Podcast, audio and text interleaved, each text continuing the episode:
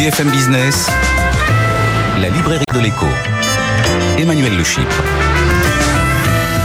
Bienvenue dans la librairie de l'écho, l'émission de BFM Business qui vous offre chaque semaine le meilleur de la littérature économique. Alors évidemment, pas d'émission sans auteurs, ils seront nos invités dans la première partie de l'émission. Et puis vous retrouverez euh, nos critiques attitrés, Jean-Marc Daniel, Christian Chavagneux pour leur coup de cœur et leur coup de gueule. Et puis euh, nos chroniqueurs euh, ensuite, notre globetrotter Benahouda Abdelhaim et puis notre bibliothécaire du jour Marjorie Adelson qui eh bien, nous feront voyager à la fois dans le monde et dans le temps. N'oubliez pas nos réseaux sociaux où vous retrouverez toutes les informations sur l'émission sur X, euh, X-Twitter, sur Facebook, LinkedIn, YouTube.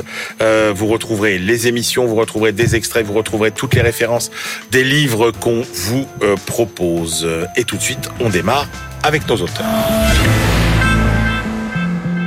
Comment relever avec succès tous les défis auxquels nos sociétés sont confrontées, défis technologiques, climatiques, sociétaux Eh bien, par l'innovation, bien sûr. Mais alors, comment accroître notre potentiel d'innovation?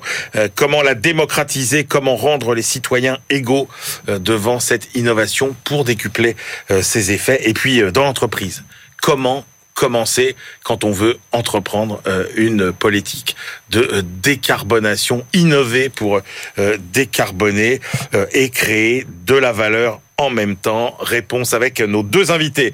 Xavier Jaravel, bonjour. Bonjour Emmanuel Le Chypre. Xavier, vous êtes professeur d'économie à la London School of Economics et vous publiez Marie Curie habite dans le Morbihan aux éditions euh, du Seuil euh, dans la collection République des idées. Je ne sais pas qui a trouvé le titre de votre livre, mais il est excellent. Euh, Jean-Baptiste Vaujour, bonjour. Bonjour. Jean-Baptiste, vous êtes professeur à l'EM Lyon euh, Business School, vous êtes expert auprès du Conseil mondial de l'énergie et vous avez euh, piloté euh, un ouvrage collectif chez Duno qui s'appelle Entreprise, objectif zéro carbone. On démarre avec vous, Xavier Jaravel. Il n'y a pas d'ambiguïté, l'innovation, c'est la croissance. L'innovation, c'est la croissance, c'est la prospérité euh, matérielle, c'est beaucoup de choses pour euh, sortir de la pauvreté, relever des défis comme la transition écologique. Parfois, on dit aussi l'innovation, c'est les inégalités. C'est un peu le point de départ du livre. C'est le point de départ du livre. Alors, on va y venir, mais juste, euh, c'est quoi l'innovation au 21e siècle dans un monde où tous les process finalement ont été révolutionnés, ou à l'heure de l'internet, de la blockchain, de l'intelligence artificielle? Bah, on voit aujourd'hui qu'ils sont encore révolutionnés par l'IA générative, ChatGPT, etc. Moi, dans ce livre, j'ai une vision assez large de l'innovation. Je vais inclure la science fondamentale et aussi l'innovation très appliquée, très incrémentale. L'idée, c'est de dire que dans tous les cas, c'est un processus qui est souvent un processus de diffusion. C'est-à-dire, ce qui compte, c'est vraiment d'intégrer les technologies tout en bout de chaîne. C'est comme ça qu'on augmente la productivité. Donc, il y a toute une réflexion sur ça. Et puis, il faut aussi des gens pour inventer les nouvelles technologies avant qu'elles puissent être adoptées. Et donc, un peu ces deux pans-là, inventer et puis diffuser. Alors, deux points euh, qui, euh, qui, qui, qui, choquent un petit peu quelques idées reçues ou qui viennent contredire quelques idées reçues avant d'en arriver euh, à la question centrale des inégalités. Vous dites, euh, le processus d'innovation, euh, ça n'est pas du ruissellement, euh, vous parleriez, vous, plutôt de, de, rhizome? Oui, en fait, souvent on a cette métaphore du, du ruissellement. Et euh, un des éditeurs du livre, Pierre Rosanvallon, me disait il faudrait trouver une autre métaphore. Et c'est vrai que quand on regarde la littérature économique ou sociologique, on voit que l'innovation, en fait, c'est beaucoup plus un va-et-vient. C'est pas une idée qui vient d'une personne et ensuite qui se répand. Et, qui coule de source, c'est des va-et-vient parce que les consommateurs vont du coup aussi changer la technologie, on comprend mieux la technologie, on l'adapte à mesure qu'elle euh, est utilisée et entre au contact des consommateurs, de, de, ses utilisateurs. Et du coup, le terme de rhizome, les rhizomes, c'est les racines de certaines plantes, les pommes de terre, le riz, le bambou. C'est une structure horizontale qui se développe dans tous les sens. Donc l'idée, c'est qu'il n'y a pas d'arborescence, il n'y a pas de haut et de bas. C'est une sorte de réseau. Euh, et, donc c'est ça en fait une meilleure métaphore peut-être que celle du ruissellement. et elle a été en l'occurrence aussi utilisée en philosophie par des gens comme Deleuze, Guattari. Réfléchir à la philosophie de la connaissance. Et donc logiquement, une autre façon de le dire, c'est que euh, euh, l'innovation, c'est toujours collectif. Finalement. Voilà, l'innovation, c'est toujours collectif. C'est pas une aventure individuelle qui partirait d'un génie entrepreneur ou qui partirait du sommet de l'État où on, on, impulse une nouvelle verticale technologique. Et donc c'est tout l'idée du livre, c'est-à-dire qu'il faut élargir le champ de ceux qui peuvent devenir innovateurs et aussi donner toute sa place au plus grand nombre pour ceux, tous ceux qui vont adopter les innovations. Et c'est ça qui fait la productivité, la prospérité matérielle. Alors, euh, les inégalités, c'est le cœur justement de votre livre euh, sur l'innovation. Euh, inégalités qu'on peut prendre par, par, par deux bouts. C'est-à-dire que d'un côté, il y a l'innovation qui est génératrice elle-même euh, d'inégalités. On va commencer euh, par là, avant de voir qu'il y a aussi une inégalité devant euh, finalement euh, l'innovation.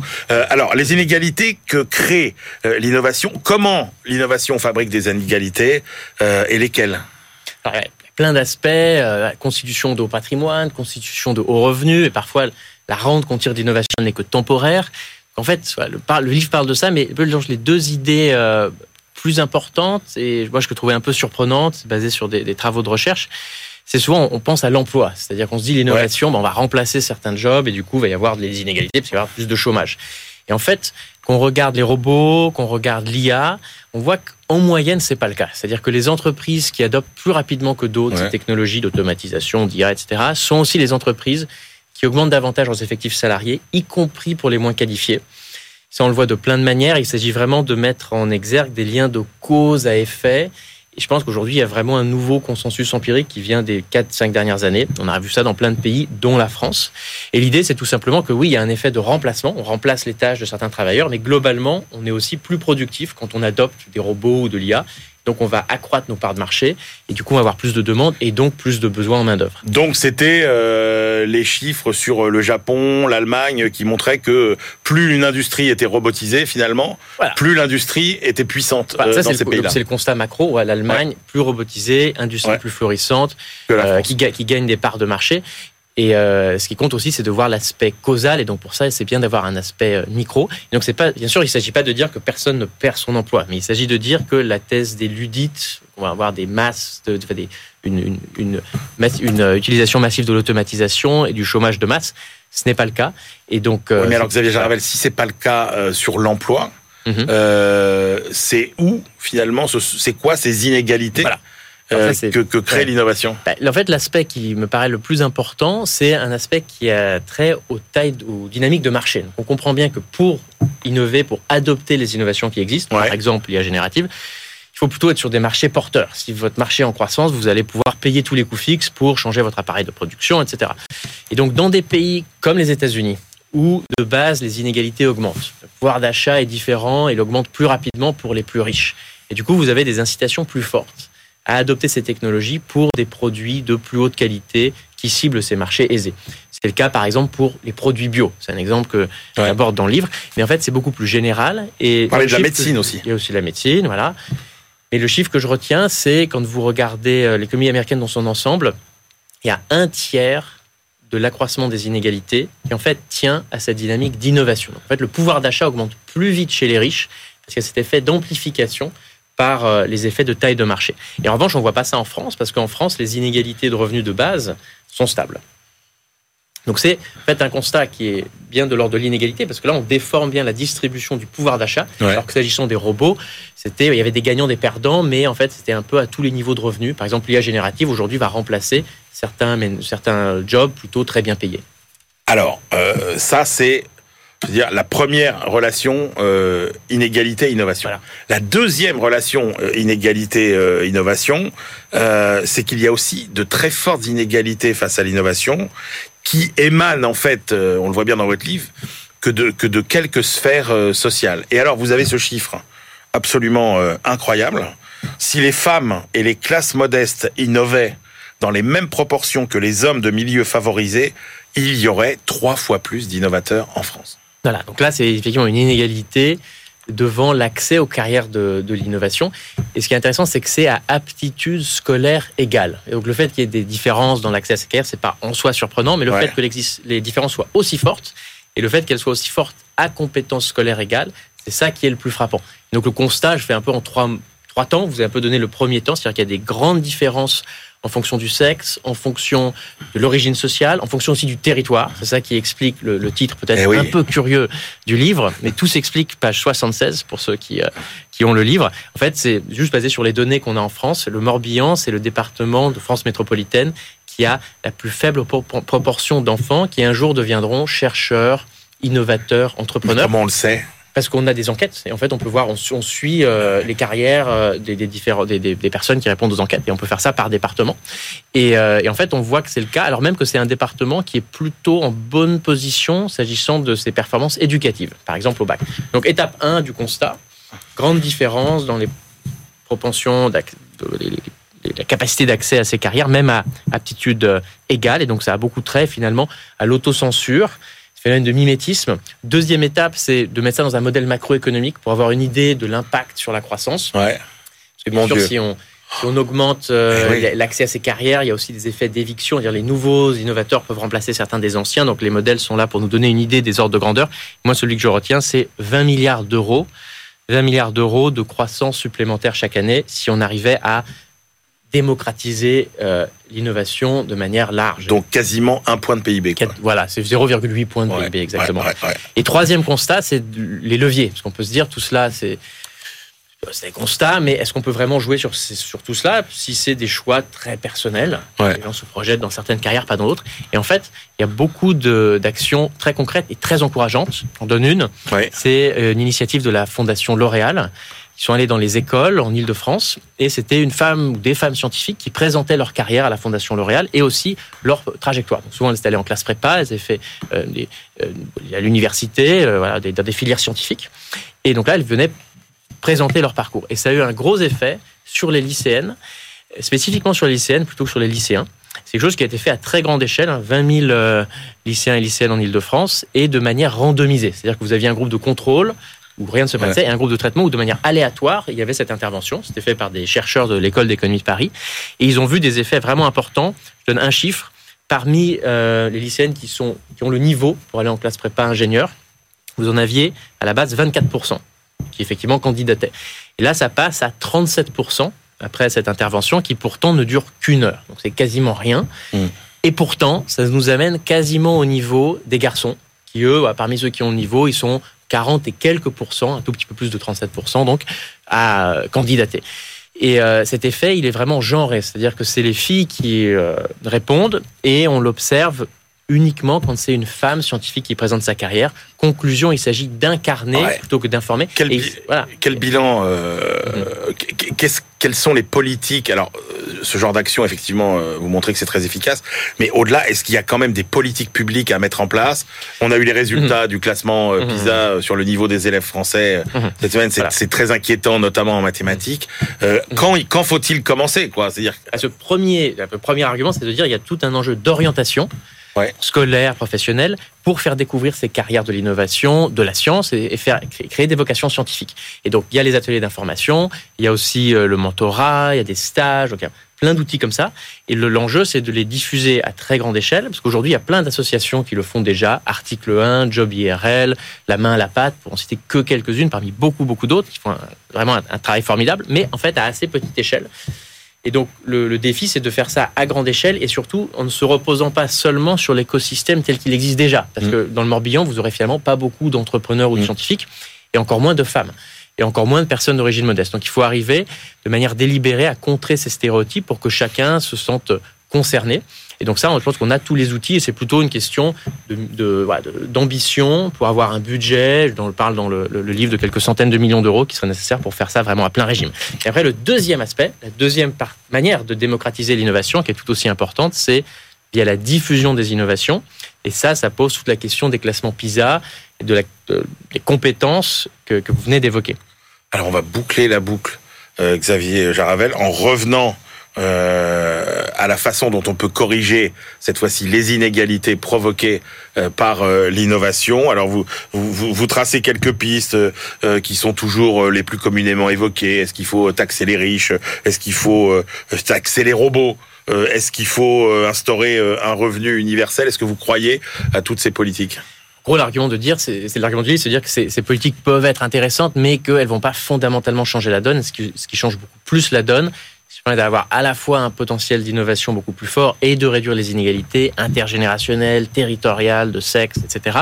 C'est de miser sur l'éducation et l'orientation scolaire. L'orientation scolaire, on vient d'en parler, et l'éducation, c'est cet autre aspect sur le fait que augmenter la productivité en ayant de meilleures compétences et du coup ça permet d'adopter plus vite les technologies et sur ça en fait le, le constat du livre c'est de dire que souvent en France on dit le gros problème de l'économie française c'est le nombre d'heures travaillées, mais en fait, on est assez productif par heure travaillée.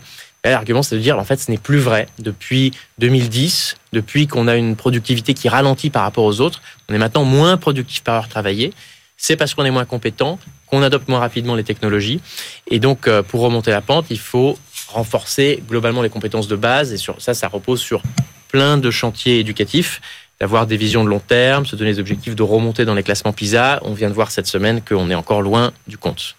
Allez, après euh, l'école, après euh, tout ce qui se passe au niveau macroéconomique, on plonge au quotidien dans l'entreprise avec vous, Jean-Baptiste euh, Vaujour. Euh, votre ouvrage collectif est un ouvrage qui est alors un formidable mode d'emploi pour finalement prendre les entreprises par la main, les aider à innover, euh, pour se décarboner et pouvoir concilier finalement transition euh, écologique et euh, résultats et bénéfices pour, pour l'entreprise. Alors j'ai quand même envie de vous dire, euh, Jean-Baptiste Vaujour, quand on voit les chiffres, on part quand même de très très loin, parce que j'ai trouvé ces statistiques, il n'y a qu'une entreprise sur 10 aujourd'hui en France qui a mis en place un plan de décarbonation.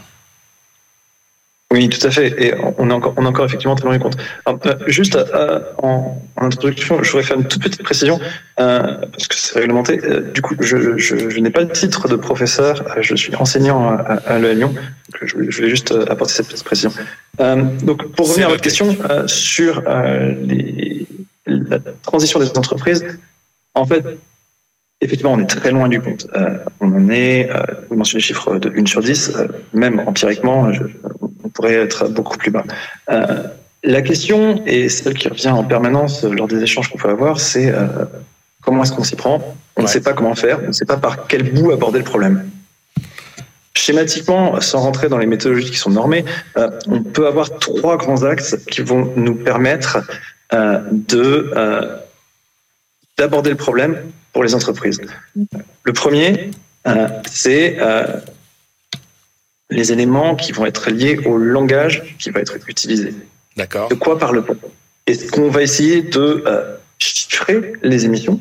Et en quel cas, on va se poser des questions de quels sont les processus chez moi qui émettent, mais également quels sont les processus euh, dans mon euh, écosystème autour de mon entreprise qui amènent à la pollution. Donc c'est ce premier travail qui est celui du bilan carbone, qui est un premier, un premier élément très important.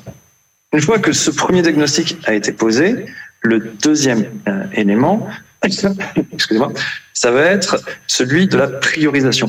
Parce que fondamentalement, on est dans un univers où euh, les ressources sont finies, où le temps et l'argent qui sont disponibles euh, pour être consacrés à la transition environnementale sont limités. Et il va donc falloir mettre en place une démarche analytique, notamment à base de courbes d'abattement, qui vont nous permettre de hiérarchiser et de prioriser les actions à mettre en œuvre pour réduire euh, les émissions en prenant celles qui sont les plus importantes en premier et euh, qui permettent euh, d'être d'être le plus efficace possible.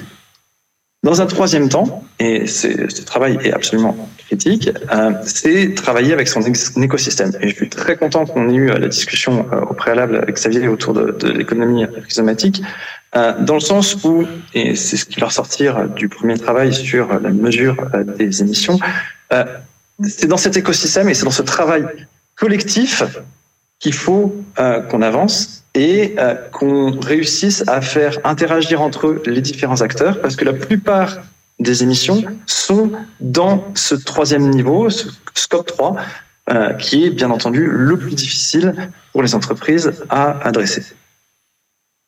Et donc, euh, effectivement, euh, mais comment on fait finalement pour euh, pour embarquer son entreprise? Parce que vous pouvez avoir cette idée finalement, j'allais dire, allez presque top down, de dire allez, on va vers la décarbonation, mais en même temps, comment on crée les les conditions pour embarquer l'ensemble de, de l'entreprise? Alors, c'est effectivement un très important changement culturel qui est nécessaire à mettre en place et ça va passer par euh, une très forte implication au niveau managérial, bien entendu, mais aux différents échelons de l'entreprise.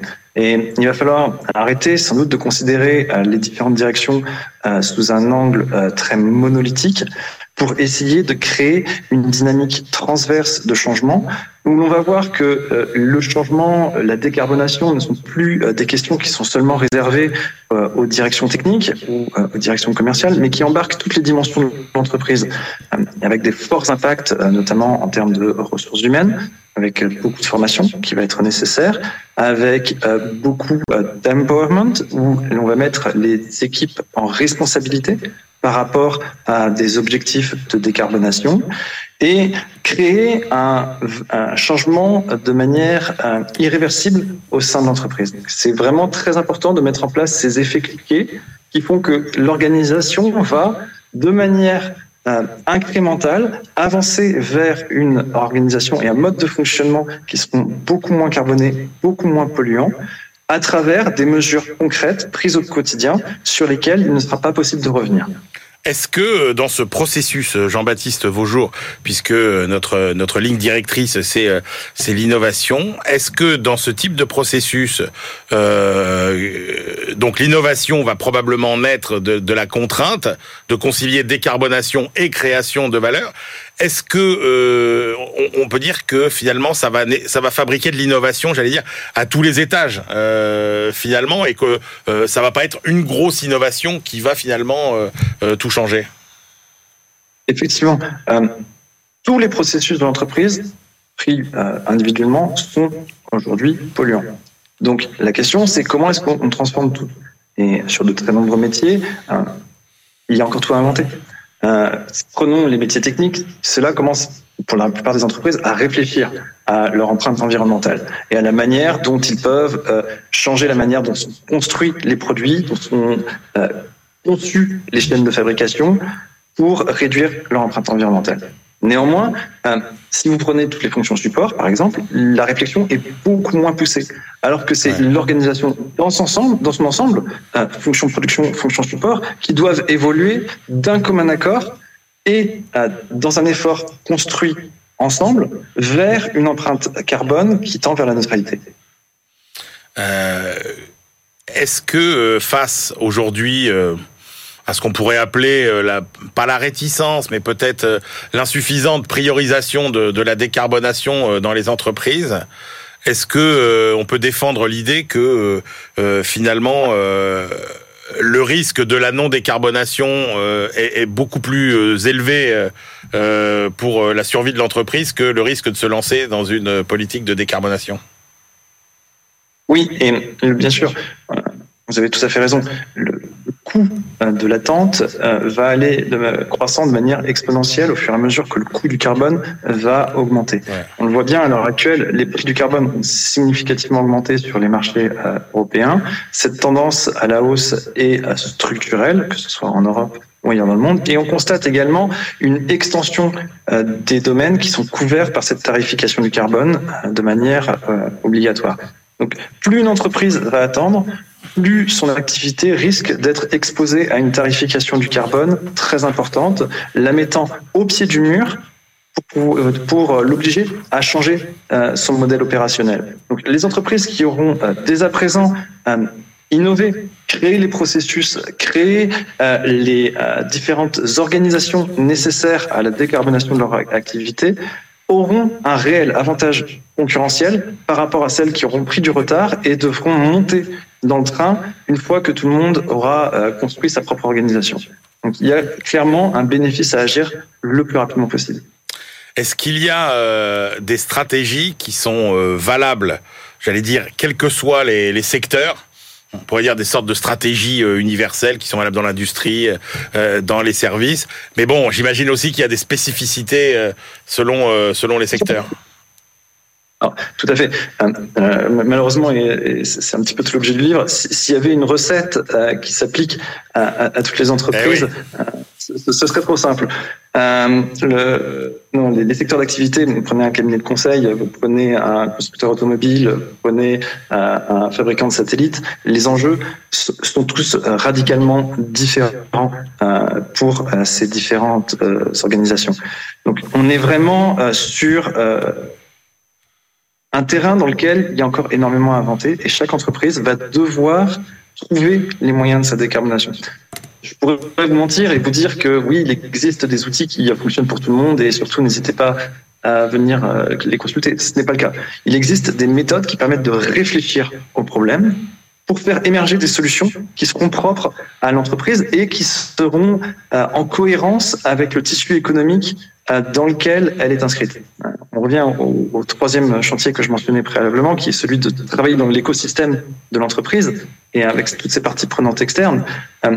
Chaque écosystème est euh, individuel. Chaque euh, réseau de parties prenantes, que ce soit les fournisseurs, que ce soit les clients, que ce soit toutes les parties prenantes externes, euh, va être propre à chaque entreprise. Donc les solutions qui vont émerger vont être par définition idiosyncratiques. Et c'est bien toute la, transformation intellectuelle et économique à laquelle nous sommes confrontés, d'un monde où on passe du Fordisme ou du Taylorisme où euh, on peut appliquer des organisations absolument euh, normées à l'échelle mondiale à, une organisation qui est beaucoup plus proche du territoire, beaucoup plus inscrite euh, dans ses spécificités, tant pour réduire l'empreinte carbone que pour bénéficier des dynamiques présentes sur le territoire. Par exemple, si vous avez des réseaux de chaleur, par exemple, si vous êtes capable d'exploiter la chaleur fatale des processus industriels de vos voisins, par exemple, si vous avez des réseaux d'expertise disponibles sur le territoire, il y a beaucoup d'initiatives qui existent comme ça déjà à, l'heure actuelle, mais, euh, mais c'est inventé. Merci beaucoup Jean-Baptiste Vaujour avec vos co-auteurs Élise Retaillot, Lucas Gigli, Alexandre Denis, Luc-Olivier Briand. Euh, entreprise objectif zéro carbone chez Duno. Voilà, on va dire euh, une, une, une, bonne lampe torche pour progresser dans cet univers euh, encore euh, euh, encore peu éclairé, j'allais dire, de la transition écologique. Et puis Xavier Jaravel, Marie Curie habite dans le Morbihan aux éditions du Seuil. On se retrouve tout de suite pour la deuxième partie de l'émission. BFM Business, la librairie de l'écho. Emmanuel Le on se retrouve pour la deuxième partie de cette librairie de l'écho. Nous la clôturons comme de coutume avec nos chroniqueurs. Benaouda Abdedaïm, notre globetrotter, euh, Marjorie Adelson qui sera notre bibliothécaire du jour et puis euh, évidemment, on commence avec nos deux critiques attitrés. À ma gauche, euh, Christian Chavagneux, éditorialiste à alternativeéconomique.fr et puis euh, le grand Manitou des livres à Alternative Économique euh, aussi, c'est lui qui est l'animateur des pages livres. Et puis à ma droite, Jean-Marc Daniel, professeur émérite à l'ESCP Business School et qui lui anime euh, la sélection des livres de la Société d'économie politique dont il est aussi euh, le euh, président. Messieurs, allez, on commence avec le choix de Jean-Marc Daniel. Vous avez pris aujourd'hui le Grand Bazar de l'énergie. C'est le livre qui vous a intéressé d'Erwan Benezet, c'est chez Artaud. Oui, absolument. Donc Erwan Benezet, c'est un journaliste spécialiste des problèmes énergétiques. Il écrit dans un grand quotidien du matin, Le Parisien, pour ne pas le citer. Et donc, euh, il nous livre... Alors, il a déjà écrit d'autres livres sur les problèmes énergétiques. Là, il fait euh, une sorte d'état des lieux autour de trois thèmes. Son livre est organisé sur trois sujets. Le premier, c'est la crise autour du gaz qui a été initiée par euh, l'agression de la Russie sur l'Ukraine. Il explique d'ailleurs qu'on aurait pu euh, s'apercevoir que les Russes préparaient quelque chose parce que le prix du gaz avait déjà commencé à augmenter à l'automne 2021 et ils avaient déjà organisé une forme de rareté dans la distribution du gaz. Donc il explique le GNL, ce que c'est, d'où ça vient, où, où, ça arrive, mmh. les, les enjeux. Et, et, puis ensuite il y a un bloc central autour de l'énergie nucléaire, de l'électricité, d'EDF, qui est la partie à mon avis la plus passionnante du livre, même si quelquefois on s'y perd un peu, il faut s'accrocher, mais vraiment il y a une maîtrise du sujet, une maîtrise du dossier il a réfléchi, c'est intelligent, c'est clairement mené, même si encore une fois, il y a des moments où on se dit, oulala, là là, mais qui c'est cet individu? Puis qui, pourquoi cette décision a été prise? Et puis qu'est-ce qui se passe là au juste Mais vraiment, c'est un, un, ensemble remarquable. Et puis la troisième partie, c'est plutôt sur les énergies renouvelables. Et donc là, de nouveau, on retrouve la qualité, mais c'est moins passionnant que la partie sur l'électricité et sur la partie euh, l'énergie nucléaire. Et donc, alors pourquoi euh, c'est passionnant? Alors c'est passionnant parce qu'il explique comment on est arrivé à la situation actuelle. Donc il part du choc pétrolier, des 58. Il explique bien d'ailleurs que le programme était surdimensionné, c'est-à-dire qu'il y a des périodes où on produit tellement d'électricité qu'on est obligé de l'exporter. Cette exportation ne correspond pas à une efficacité particulière du système, mais à une erreur de calcul initiale. Et heureusement qu'on trouve des gens pour absorber notre électricité. Ah, c'est aussi pour ça qu'on a développé le chauffage électrique, par exemple. Oui, absolument. Et donc, on a complètement réorienté toute notre vie quotidienne autour de l'électricité parce qu'on ne savait pas quoi faire de l'électricité. Il dit il y a des périodes, à la fin des années 90 ou au début des années 2000, où il y a, sur les 58 réacteurs, il y en a 5 ou 6 qui fonctionnent exclusivement pour l'exportation, qui, qui ne servent plus à rien. Il dit, d'ailleurs, quand euh, les socialistes et les écologistes disent bon, on va fermer une centrale nucléaire, on leur explique que c'est pas grave parce que de toute façon, on ne sait pas quoi faire de l'électricité. Et on arrive après à cette situation aberrante qui est l'hiver dernier où on manque d'électricité, où il va y avoir des coupures, où euh, euh, EDF dit de toute façon, moi je sais plus comment faire fonctionner tout ça parce qu'on a perdu les savoir-faire. Et il montre bien alors, il y a des personnages avec qui effectivement il a des comptes non pas personnels, mais il est assez euh, assez sévère sur certains personnages, notamment Henri Proglio et Anne Lauvergeon, qui euh, sortent pas grandis de son travail, mais à juste titre, on sent bien que c'est pas euh, encore une fois, c'est pas un règlement de mm. compte personnel. Et puis il y a effectivement cette aberration dans la, la façon d'appréhender les problèmes par les, les, hommes politiques, qui est quelque chose d'incroyable. Enfin, c'est et, et, donc on sort. On peut dire. Oui, oui, on sort de là à la fois abasourdi et, et inquiet sur la façon dont nous sommes gouvernés. Christian Chavagneux, ce grand bazar de l'énergie. Euh, moi, je, je, suggérerais bien à celles et ceux qui nous écoutent de laisser tomber la première partie sur les impacts de l'agression russe ouais. euh, en Ukraine, parce que moi, je suis pas un fan de ces exercices d'histoire immédiate où on nous raconte ouais. ce qu'on est en train de vivre en même temps. Moi, je trouve que nous raconter ce qu'on vient de vivre depuis un an, un an et demi, pas très intéressant. Mmh. Par contre, là où je rejoins Jean-Marc, c'est euh, j'ai été bluffé par le récit des déboires de l'industrie nucléaire française c'est pas qu'on apprend euh, des milliers de choses euh, qu'on qu qu connaissait pas, mais il y a un récit synthétique, pédagogique très clair. Et comme Jean-Marc l'a dit, on arrive au début des années 2000. Euh, bon, on pourrait dire industriellement 58 réacteurs en une vingtaine d'années. Pas, pas, très cher et en plus ça marche ouais. contrairement à ce qui se passe aujourd'hui. Mais on se retrouve en surproduction et même si dans le cahier des charges d'EDF il y avait il faut non seulement qu'on produise de l'électricité pour la France mais qu'on exporte parce qu'il faut que ça rapporte des devises même on est en surproduction. Et là notre confrère journaliste il a trouvé des notes d'EDF qui disent bon les gars on est en surproduction par rapport à la demande les prix chutent. Comment on va faire pour garder nos marges et garder des prix élevés? Et toutes les manipulations on peut le dire comme ça d'EDF pour essayer de garder un prix élevé d'électricité alors qu'il aurait dû baisser. C'est intéressant pour nous consommateurs particuliers et entreprises. On rentre après dans les déboires de l'EPR. 2007, décision politique, on coule le premier béton. 2008, début 2008, la SN dit il y a des fissures dans le béton. Donc dès le début, six mois après le début, ce truc est complètement planté. Les problèmes de soudeur, on connaît les accidents du travail qui ont été cachés euh, longtemps, les problèmes de cuve euh, et, de couvercle dont on sait. Et, et il nous dit on a quand même oublié. On savait que les, les forges d'Areva avaient des problèmes, et pourtant Areva a continué à passer commande. Pourtant EDF a continué à passer commande.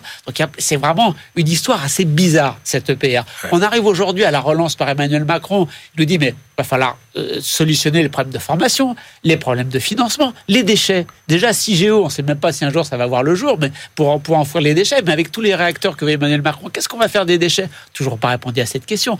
Donc le, vraiment ce récit synthétique des déboires bien expliqués de la filière nucléaire, passionnant. Moi j'ai quand même été passionné par la suite par, sur les ENR. On, pourquoi la France est en retard sur les ENR moi, c'est une question que je me posais tout le temps. Je trouve un début de réponse là, dans ce livre. Et, l'auteur, il nous dit quoi? Il nous dit regardez, en France, euh, les grands producteurs énergéticiens, ils n'avaient pas n'ont pas cru aux ENR. On a pris du retard quand il n'y avait pas de grands producteurs. Les politiques ont dit on va pas développer les ENR, il va falloir qu'on achète l'énergie ailleurs. Nous, on n'a pas. Euh, en plus, euh, franchement, les questions énergétiques, c'est un truc de polytechnicien, c'est un truc sérieux, centralisé. Si tout le monde se met à faire de l'énergie, nous, on va, on, va en vendre moins, et puis tout le monde va comprendre que c'est pas si compliqué. Donc moi, j'ai été très intéressé. Et le dernier chapitre sur Bon, ce qu'on commence à savoir maintenant, c'est que la voiture électrique, c'est bien, mais ça va accroître notre dépendance, nous, France, nous, Européens, oui, oui. Euh, aux produits chinois. Donc, franchement, la première partie, pas très intéressante, mais tout le reste, mmh. c'est clair, c'est pédago, c'est synthétique, une belle lecture. Eh ben, formidable ravi que ce livre fasse l'unanimité. Et après tout, c'est vrai que c'est rare d'avoir des mises en cohérence comme ça euh, sur des sujets sur lesquels on s'étripe quand même euh, régulièrement et que sur ce sujet-là, vous soyez d'accord. Eh bien, euh, c'est une bonne nouvelle. On passe à votre choix, Christian Chavagneux. Concurrence et marché. Droit et institutions du Moyen Âge à nos jours, sous la direction de Patrick Fridinson, François Monnier et Albert Rigaudière, c'est publié par euh, l'histoire économique et financière de la France. Oui, c'est le comité d'histoire économique et financière de la France qui publie très régulièrement des volumes. Alors celui-là, voilà, j'aurais pu en prendre d'autres, mais Ouais. celui-là, c'est une façon de rendre hommage euh, à ce Absolument. comité qui réunit très régulièrement des historiens économistes, des économistes historiens, qui leur permettent dans des gros volumes de voilà de, de nous donner à nous grand public en- par l'économie. mis en valeur. euh, Voilà, Bon, celui-là, voilà, c'est Ouais, une façon bien. de le mettre en valeur et je, je prends celui-là. Pourquoi?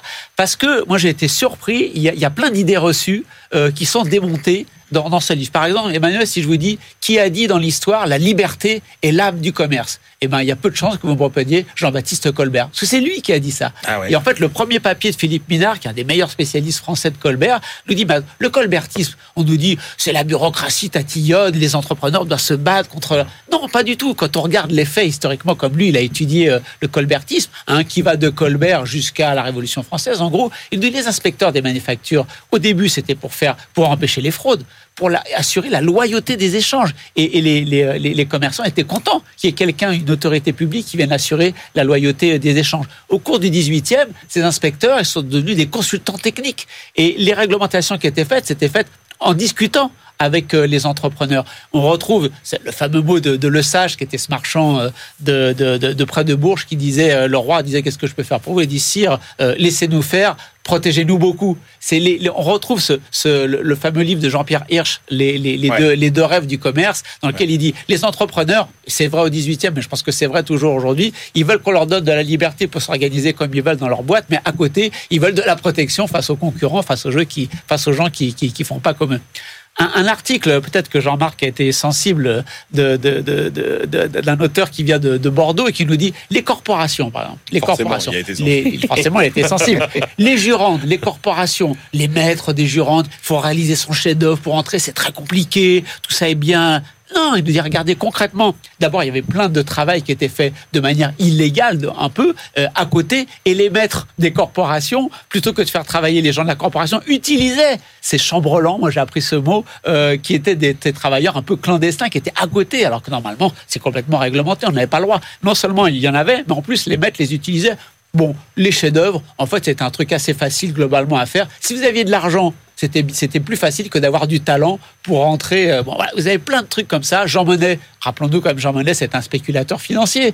D'ailleurs, Oui, c'est- absolument. c'est c'est dans un de, de, de ces euh, Qu'on avait fait la biographie, qu'on avait fait absolument. la biographie, qui on avait appris que Jean Monnet était un grand utilisateur des paradis fiscaux. Bref, Turgot, le grand ministre libéral, un opportuniste politique, quelqu'un qui comprenait rien, euh, qui euh, là, là, ça n'a pas dû plaire à, à Jean-Marc, mais Ça, non. qui, Je vais qui- réagir. qui- qui- qui ne comprenait pas que les, les impacts sociaux de ces politiques libérales, d'ailleurs, qui se sont transformés en famine et qui ont été remises en cause. Il a fallu revenir. Voilà. Il y a plein d'idées reçues en histoire qui sont, euh, qui sont démenties par toutes ces, ces contributions que j'ai bien aimées. Votre euh, commentaire sur cet ouvrage dense, euh, Jean-Marc Alors, je suis prêt à m'associer à l'hommage qui est rendu aux travaux de ce comité, effectivement, mais j'ai trouvé ce, ce- ce recueil euh, un peu en deçà de ce qu'on pouvait espérer parce qu'il est très partisan. Effectivement, il y a le défenseur de Colbert, il y a sur Turgot, mais c'est un portrait à charge, et y compris euh, d'élite faciès.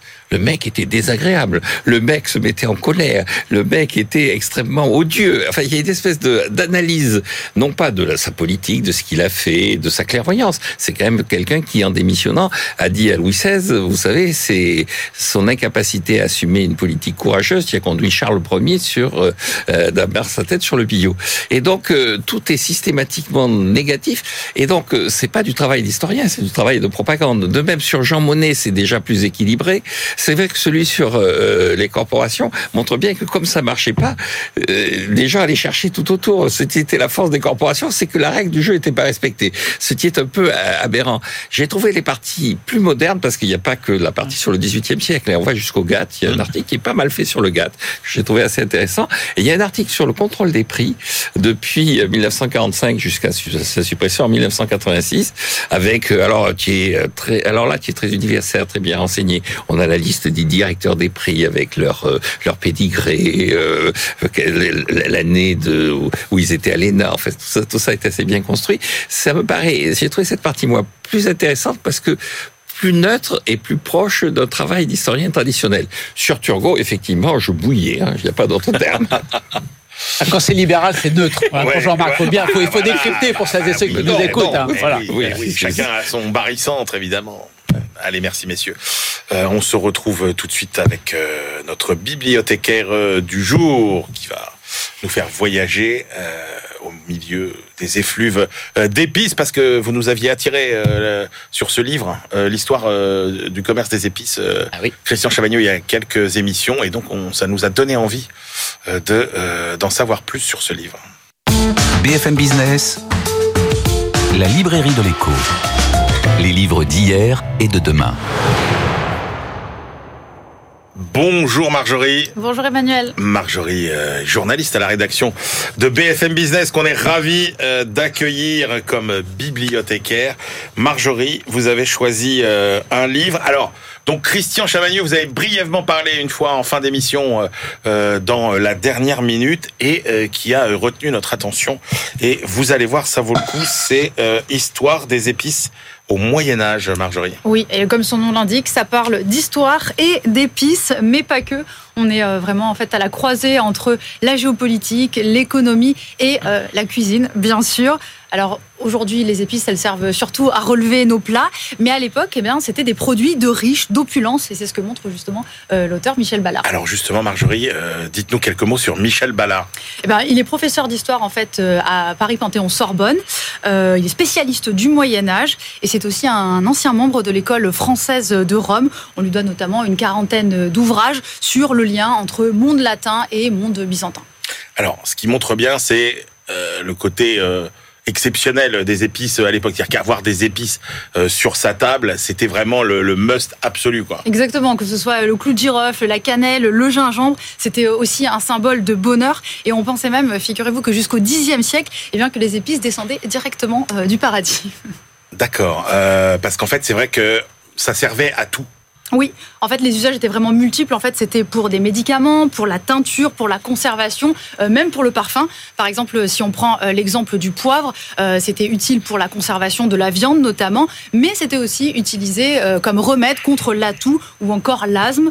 Autre exemple, par exemple, la myrrhe, qui est une sorte de résine originaire du Yémen. Eh bien, elle permettait d'embaumer les corps et elle était aussi utilisée en parfumerie grâce à son odeur de fruits.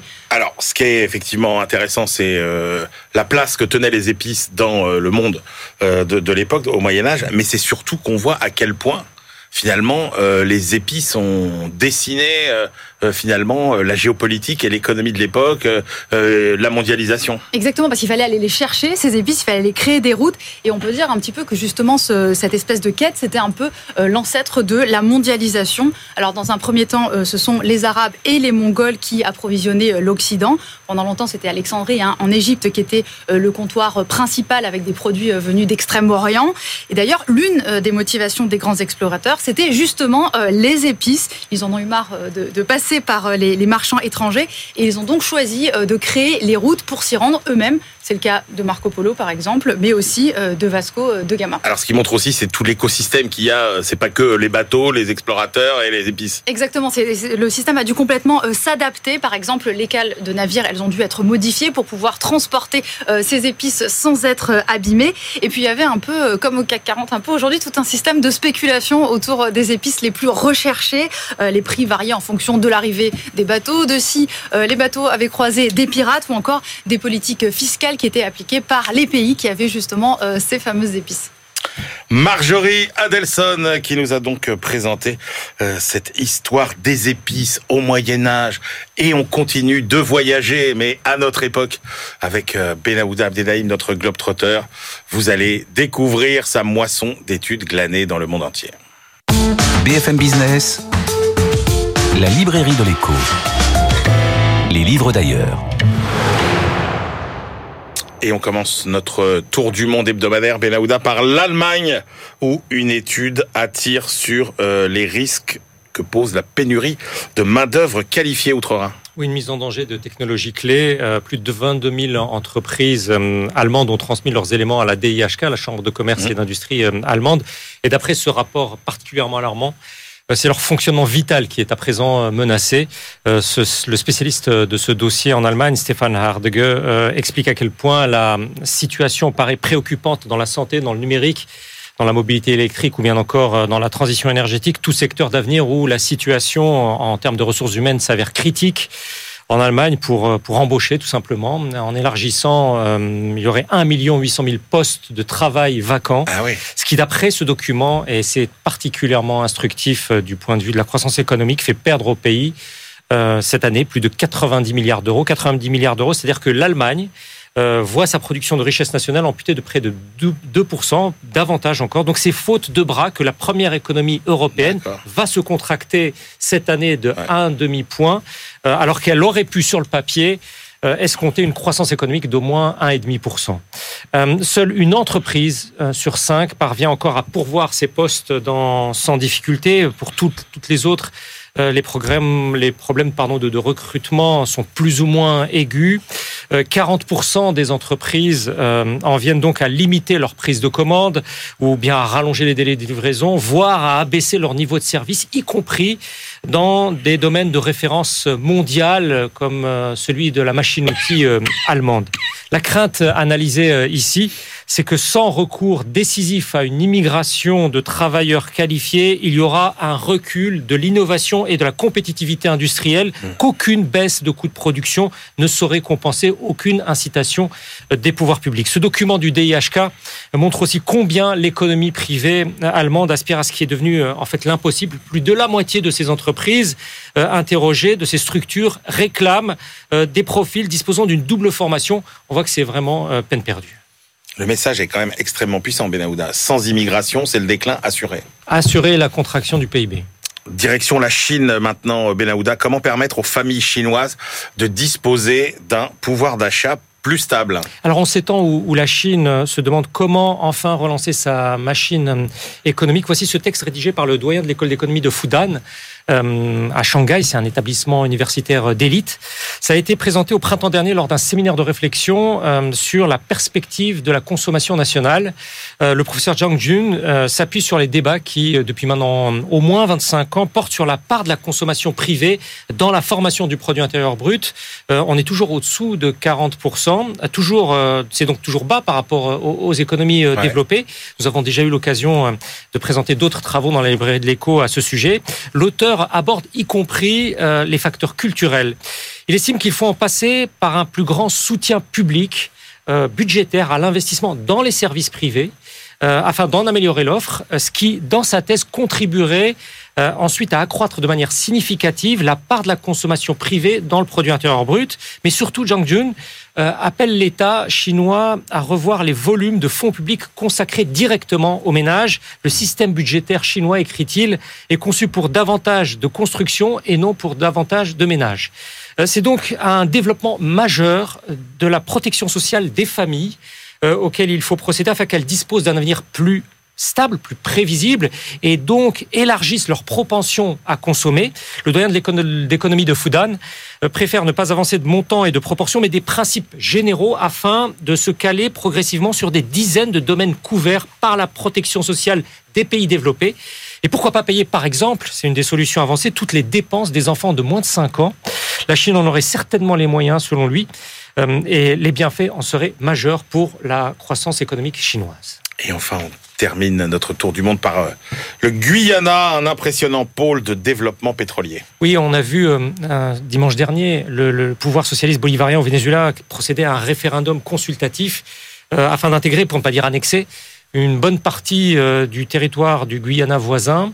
victoire écrasante du oui, mais sans que soit divulgué précisément le taux de participation. Quoi qu'il en soit, Caracas revendique un retour aux frontières de la fin du XVIIIe siècle euh, du temps de l'Empire euh, espagnol. Le litige reste, quoi qu'il en soit, entre les mains de la Cour internationale de justice qui a appelé à respecter le statu quo avant qu'elle se prononce.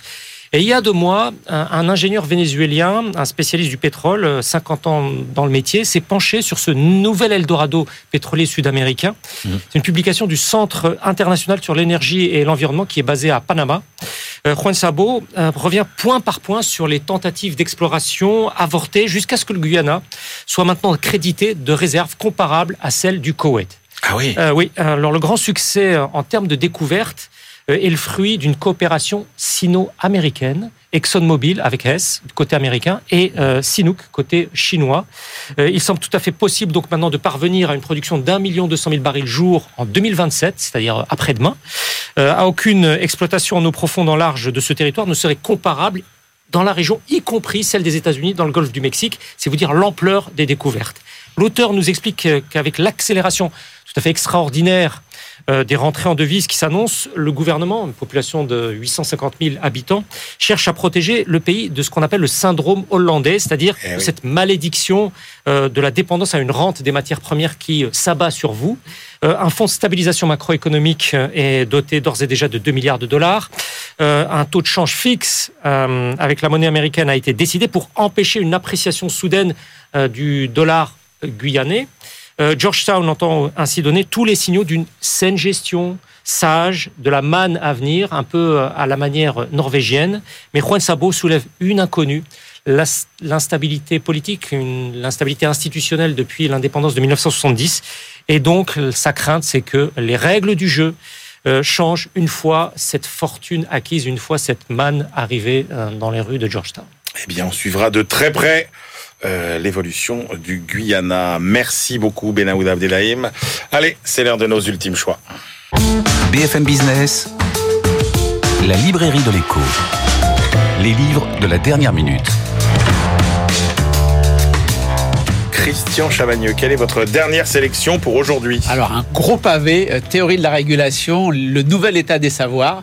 Pour euh, les jeunes économistes qui connaissent pas l'approche française de, la régulation, euh, ils trouveront euh, de ma- manière tout à fait euh, pédagogique expliquer les grands principes d'analyse de ce courant de pensée original français qui date des années 70. Les deux fondateurs, c'est Michel Aglietta et Robert Boyer, qui essayent d'expliquer les dynamiques des capitalismes nationaux et, et- de leur crise. Et pour ceux qui penseraient que c'est une vieille théorie des années 70-80 qui a complètement été euh, dépassée, j'ai été absolument euh, euh, stupéfait de voir le nombre de jeunes auteurs absolument incroyables qui ont écrit euh, dans, dans, ce livre et qui couvrent des champs complètement différents de ce qu'on avait l'habitude de voir euh, de la part de l'école de la régulation. C'est une approche, une approche de diagnostic des capitalistes d'aujourd'hui. La dernière partie est sur les, les trajectoires nationales. Il manque juste un chapitre, je trouve, sur, euh, sur le capitalisme français. Moi, c'est mon petit manque. Mais sinon, waouh, quel travail magnifique. Et pourtant, mais corrigez-moi si je me trompe, Christian, c'est quand même une école qui est restée très française. Ah, alors, il y a quelques, il y a quelques, au Japon, aux États-Unis, dans, quelques pays européens, il y a quelques auteurs. Mais Ouais. oui, l'école est très très française. D'ailleurs, ça se voit dans, dans les auteurs. Mais c'est une école toujours vivante. C'est ça qui est important. Jean-Marc Daniel, votre dernier choix Alors, c'est le dernier opus de Michel de Rosen. Donc, Michel de Rosen Ouais. écrit des livres sur euh, des essais. euh, et le dernier porte sur C'est un fraternité. chef d'entreprise. C'est un chef d'entreprise. euh, Et donc, c'est, ça s'appelle Fraternité. C'est chez Odile Jacob. Mmh. Et donc, euh, c'est un livre qui est bah, immédiatement économique parce qu'il s'intéresse au mot fraternité, y compris, euh, est-ce que sur le plan naturel, dans la nature, on aime son frère? C'est, on associe la fraternité à, à- à- Est-ce que c'est très humain ou pas? humain d'être mais son frère? Est-ce que est-ce que c'est que la fraternité? Il rappelle que sur le plan politique, la fraternité apparaît en 1848. C'est un produit révolutionnaire, mais de la révolution de 1848, liberté, égalité, fraternité, c'est 1848. Et il se pose la question de savoir quel sens on doit donner à l'heure actuelle, parce que par rapport à 1848, la société n'est plus organisée de la même façon. Euh, euh, les gens vivent dans des grandes villes, alors qu'à l'époque ils vivaient beaucoup euh, à la campagne. Euh, Est-ce que la fraternité, à l'heure des médias modernes, a le même sens? Donc, il appelle à utiliser ce mot de façon concrète, de façon positive, mais en lui donnant un sens modernisé. Donc, c'est un travail que je trouve un travail très intéressant. Eh ben écoutez, moi je vais poursuivre dans la veine euh, euh, des livres qui font du bien à notre cohésion sociale avec le livre S'engager sous la direction de Benjamin Labonelli, fondateur de l'Observatoire français des corps intermédiaires. Ce sont une vingtaine de personnalités euh, qui témoignent un peu comme si elles étaient finalement les porte-paroles des 20 millions de Français qui sont engagés dans des associations, fondations, ONG, syndicats, partis, etc., etc., et qui expliquent leur rôle et on montre bien finalement l'importance euh, de euh, tout ce tissu euh, qui s'engage et qui fait du bien à la cohésion sociale. Merci à tous les deux. C'est la fin de cette librairie de l'écho. On se retrouve la semaine prochaine et d'ici là, bonne lecture.